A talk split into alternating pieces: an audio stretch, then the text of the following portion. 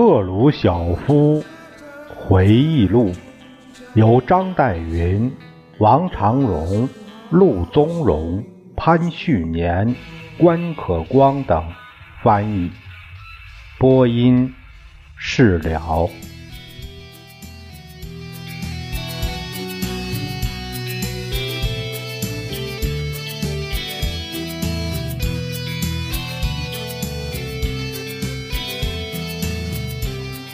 后来我们开始商量，现在我们该怎么办？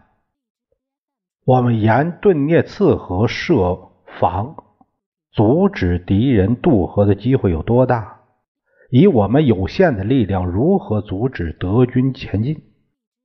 讨论结束后，我们一起吃晚饭。我在莫斯科逗留了好几天，在我等待处理的过程中。逗留的时间越长，越使我厌倦和痛苦。我很怀疑斯大林能否原谅这次失败，他必然还需要找一个替罪羊。这是显示他铁面无情的一个很好的机会，可以借此表现他在有关人民利益的问题上是多么忠于有罪必罚的原则。我完全懂得斯大林会如何策划他的报复，他是这类事情的能手。我到莫斯科的几天以后，我在斯大林那里同他一起吃饭。斯大林开始用平静的、不做定论的语调谈话。你知道，他注视着我说。第一次世界大战中，当我们的部队在东普鲁士陷入德军包围后，指挥部队的将军受沙皇的军事法庭审审问，嗯，他被判罪并处以绞刑。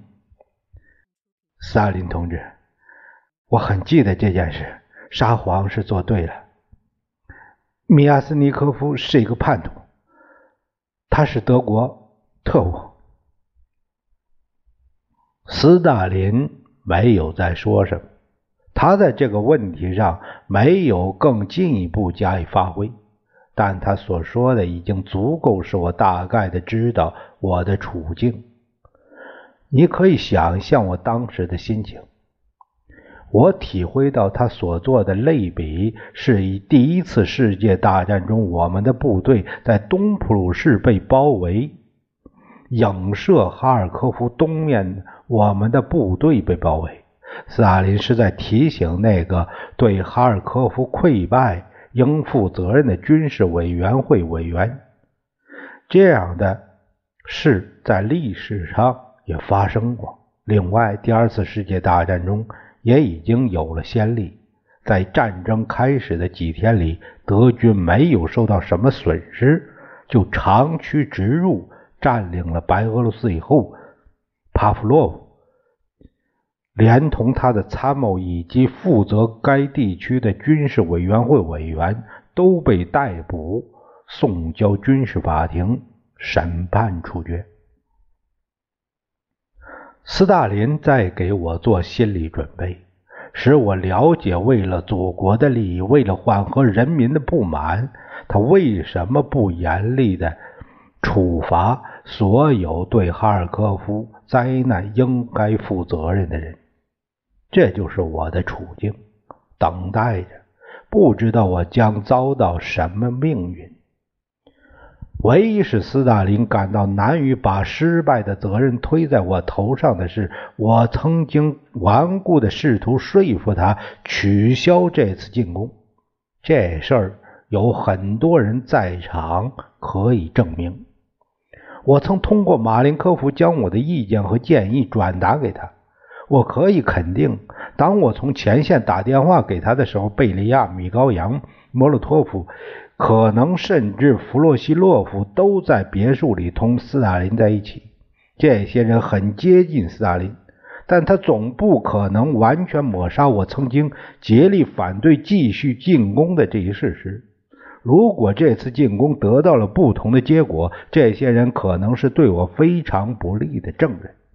但是在现在的情况下，他们都是不利于斯大林的证人了。最后，斯大林叫我到他的办公室去，对我说：“我可以回到前线去了。我从痛苦中得到了解脱，但是我知道自己仍然没有脱离危险。”我知道有很多次，斯大林让一些人带着宽慰的消息离开他的办公室，然后在某一个他们料想不到的地方突然把他们逮捕。但是我离开他办公室的当夜，没有发生什么事。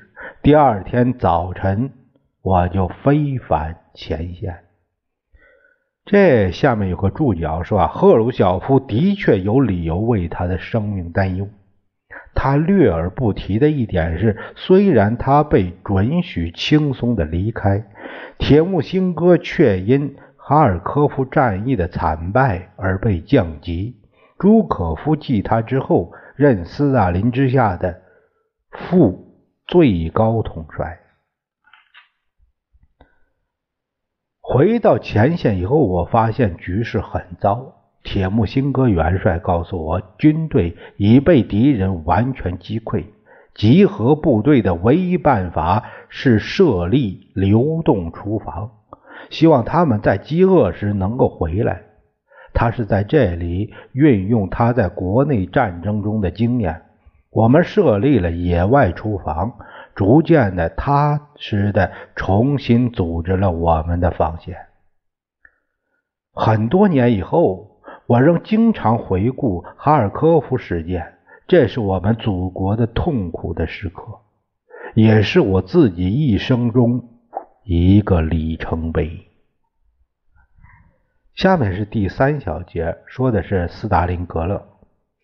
呃，这个编者按是这样说的：斯大林格勒是赫鲁晓夫最伟大的时刻。在朱可夫转守为攻以前，斯大林格勒的保卫战一直是由叶廖棉科元帅负责。赫鲁晓夫是叶廖棉科的政治顾问，因而真正是一个身历其境的人。虽然德军已经摧毁了这个城市，并在他的废墟上作战。当然，叶廖棉科的指挥部必须转移到河的对面。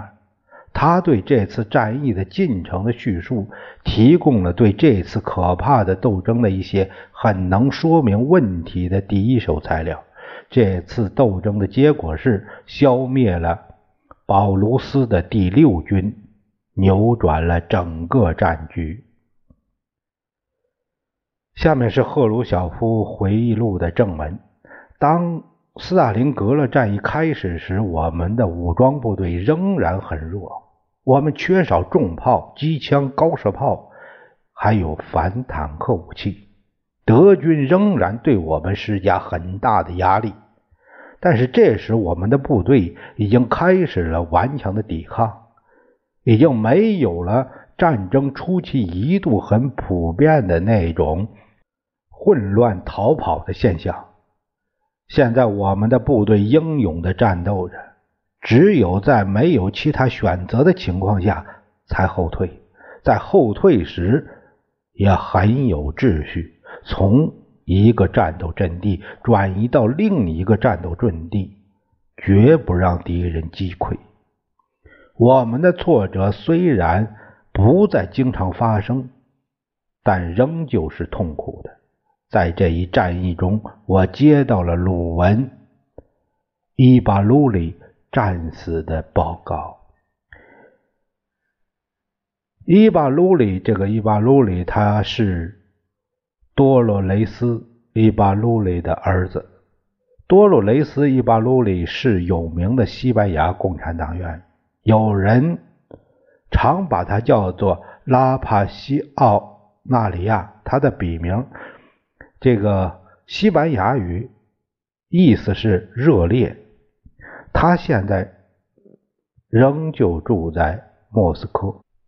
战争初期，鲁文伊巴鲁里同我的儿子列昂尼德曾在古比雪夫的同一个临时伤病房一起待过。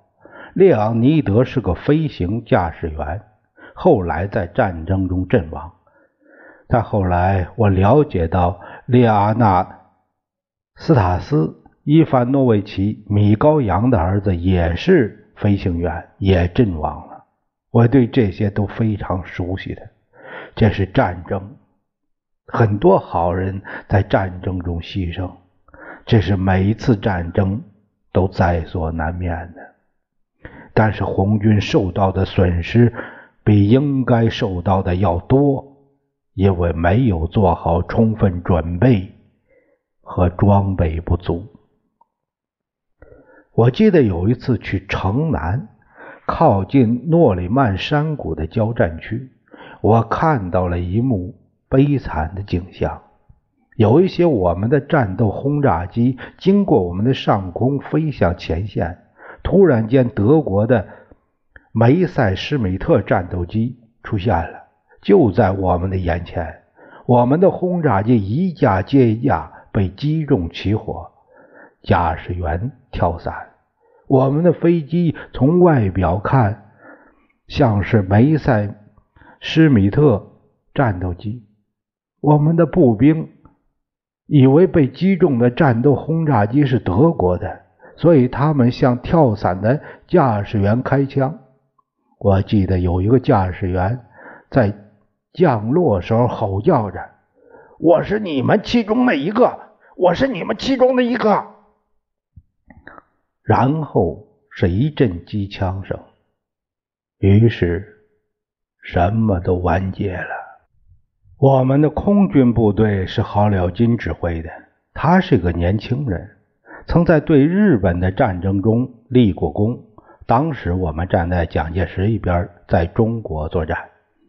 被授予苏联英雄的称号。这个好了金是指挥的空军第八军。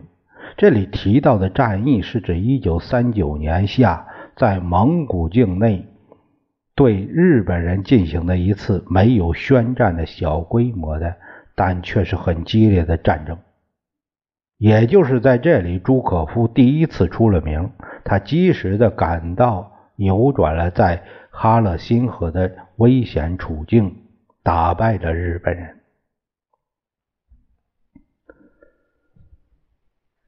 德军前进到伏尔加河，半包围了我们，切断了我们与北方的铁路连接，断绝了伏尔加河上的航运。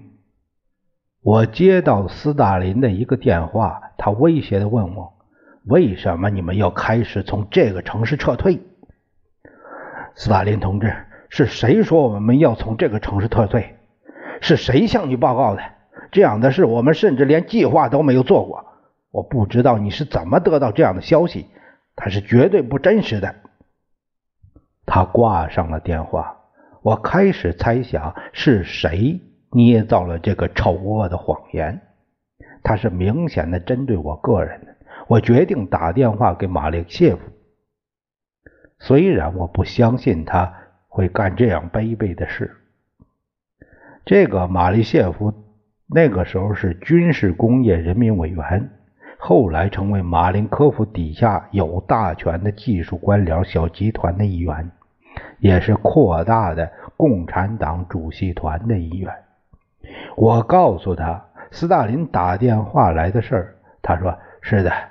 我自己也刚接到斯大林一个怒气冲冲的电话，他对我说的话就同你对他说的完全一样。我不知道是谁捏造了这个谎言。然后我想，也许是丘亚诺夫，但是丘亚诺夫也不像是会干出这卑鄙事的人。我还是打电话给他，他说他也接到了斯大林一个使人不愉快的电话。斯大林从此没有再提撤退这个事儿。后来我了解到，关于撤退的谣言是斯大林自己干的。他把这种做法称之为预防措施。任何别的什么人要是建议撤退，将会导致非常不愉快的后果。所以斯大林采取主动，自己把这个想法提出来。就是让我们知道，一旦有人提出这样的意见呢，他的态度会是怎么样。这是斯大林指挥战争的典型事例。他要由莫斯科来支配一切，将中央集权发展到这样极端的地步，斯大林大大束缚了前线的指挥官和政治委员们的手脚。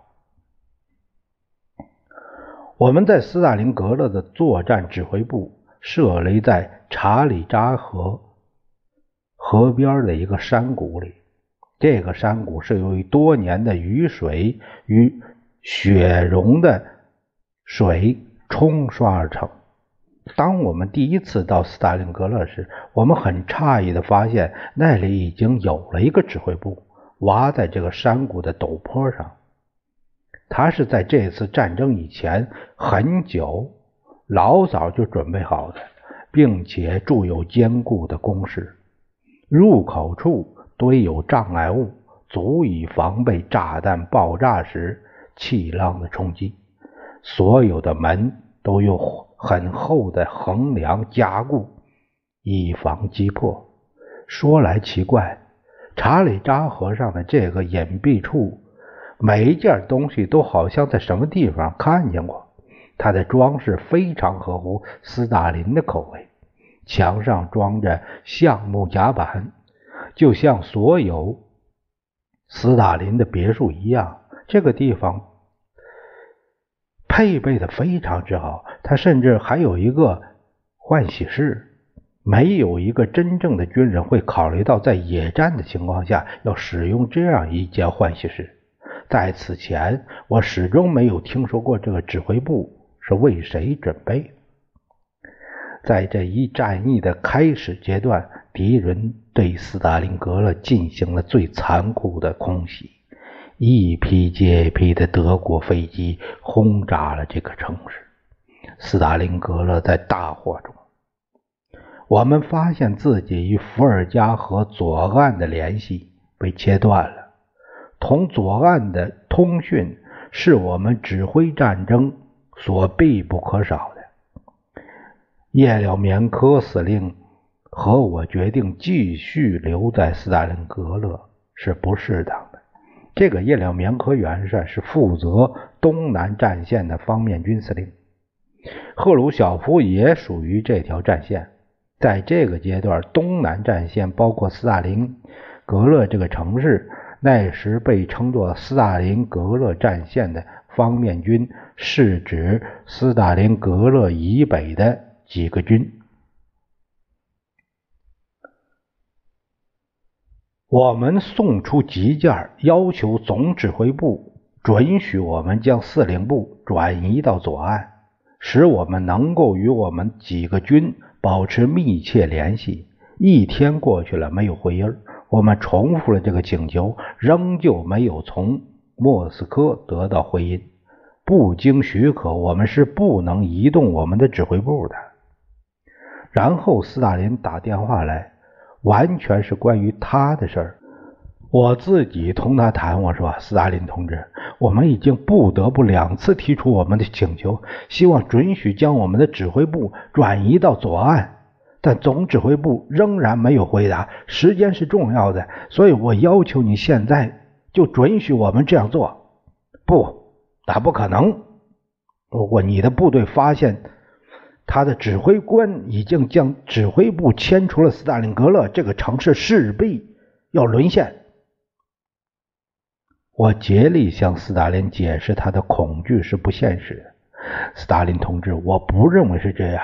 崔可夫的第六十二军已经负起防守斯大林格勒的责任，我们又任命了古罗夫为军事委员会的委员，指派他留在室内，加强对这个军的领导。崔可夫与古罗夫会执行他们的任务，这是我们有绝对把握的。他们将使敌人不能突破我们的防线，不能占领这个城市。那好吧，如果你能肯定可以坚守这个阵地，使我的防线不能被突破，我可以答应你转移到左岸，但一定要在斯大林格勒的前线指挥部留下一个代表，他可以向你报告战斗进行的情况。我要你一定做到，你在室内有一个人可以证实崔可夫的报告。夜了棉科和我准备转移指挥部，我们要求参谋长扎哈罗夫帮助我们。这个扎哈罗夫将军是斯大林格勒会战的时候叶廖棉科的参谋长，他后来成为一个军的指挥官。扎哈罗夫与叶廖棉科都遵守斯大林的指示，习惯于用拳头痛击人们的鼻子。我们决定让格里科夫将军留在斯大林格勒，使我们能够及时了解崔可夫。保卫城市工作的情况。格里科夫是斯大林派给这条战线的第一副指挥。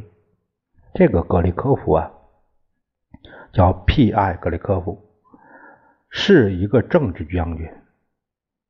他对行政方面带有外交性质的任务，比在战场上任务更为胜任。由于1943年哈尔科夫进攻战的失败，他几乎被军事法庭处决。战后被提升为武装部队总政治部主任的首脑。不清楚他那时候斯大林格勒做什么工作，肯定没有在那里待很久。1939年，当我们占领了利沃夫时候，以他任红军情报部的总首脑。我常看到他和斯大林在一起，但在这次任命以前，我没有机会衡量他的人格以及够不够一个共产党员的资格。我们叫来了格里科夫，叶廖棉科告诉他：“格里科夫同志，我们已获准将我们指挥部搬到左岸去。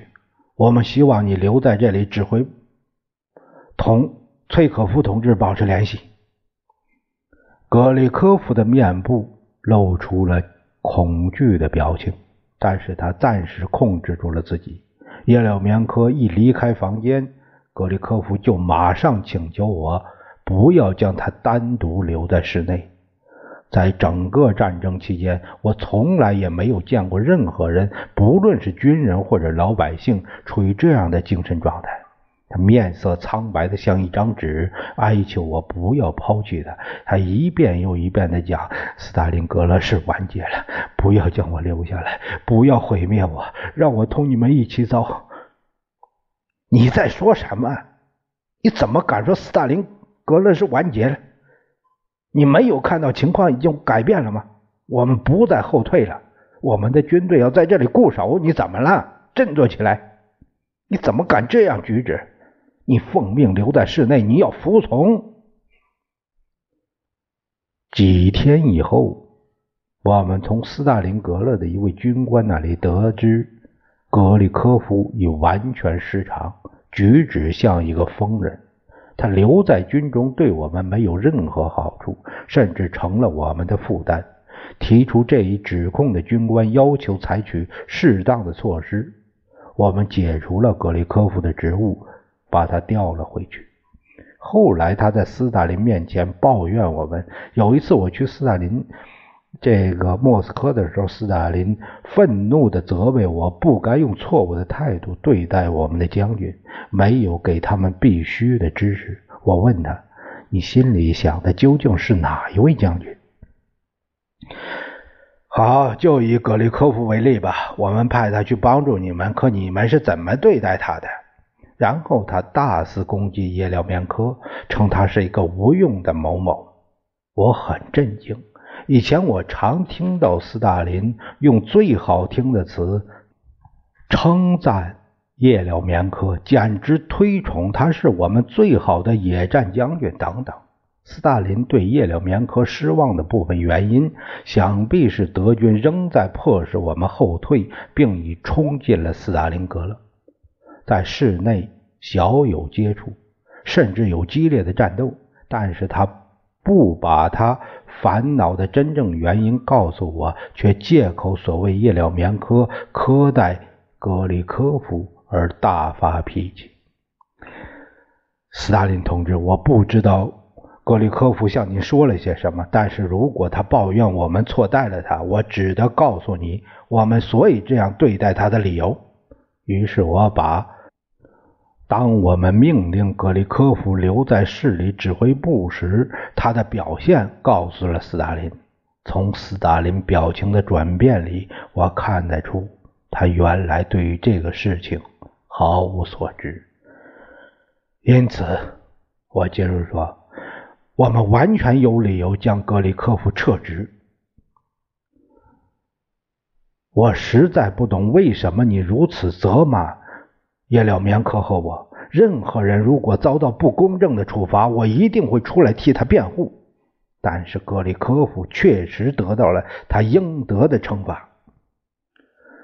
然后斯大林告诉我，已经做出决定，解除叶廖棉科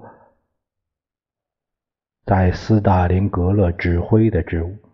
我告诉他。我想这将是一个严重的错误。我了解这里对叶廖棉科可能有不同的意见。我说，同任何一个人一样，他有他的敌人以及对他不尊敬的人。但是我作为军事委员会的委员，曾同叶廖棉科在一起经历了很危急的时期。以我之见，他是完全适合他的地位以及目前的任务的。我仅仅就他当指挥的能力而言，我不是在谈论其他的什么品性。重要的是，他是有效率、有经验的，他是这个部队的好领导。开始很自然的，斯大林固执的不肯退让。但是过了一会儿，他有点缓缓下来。最后，他表示我可以飞返全线。当我们道别时，他握着我的手说：“我很高兴，我将你找回来商量。如果不是你告诉我那些，我们肯定要撤换叶廖棉科。我愿意决定这样做了。你的论点改变了我的想法，叶廖棉科可以留任。”你不会遗憾的，斯大林同志，你做了正确的事。同时，敌人还在紧紧的压迫我们，但是我们的部队是德军每前进一寸都付出了血的代价。我们的口号是不后退一步。我们将在伏尔加固守以及。誓死战斗，绝不放弃斯大林格勒。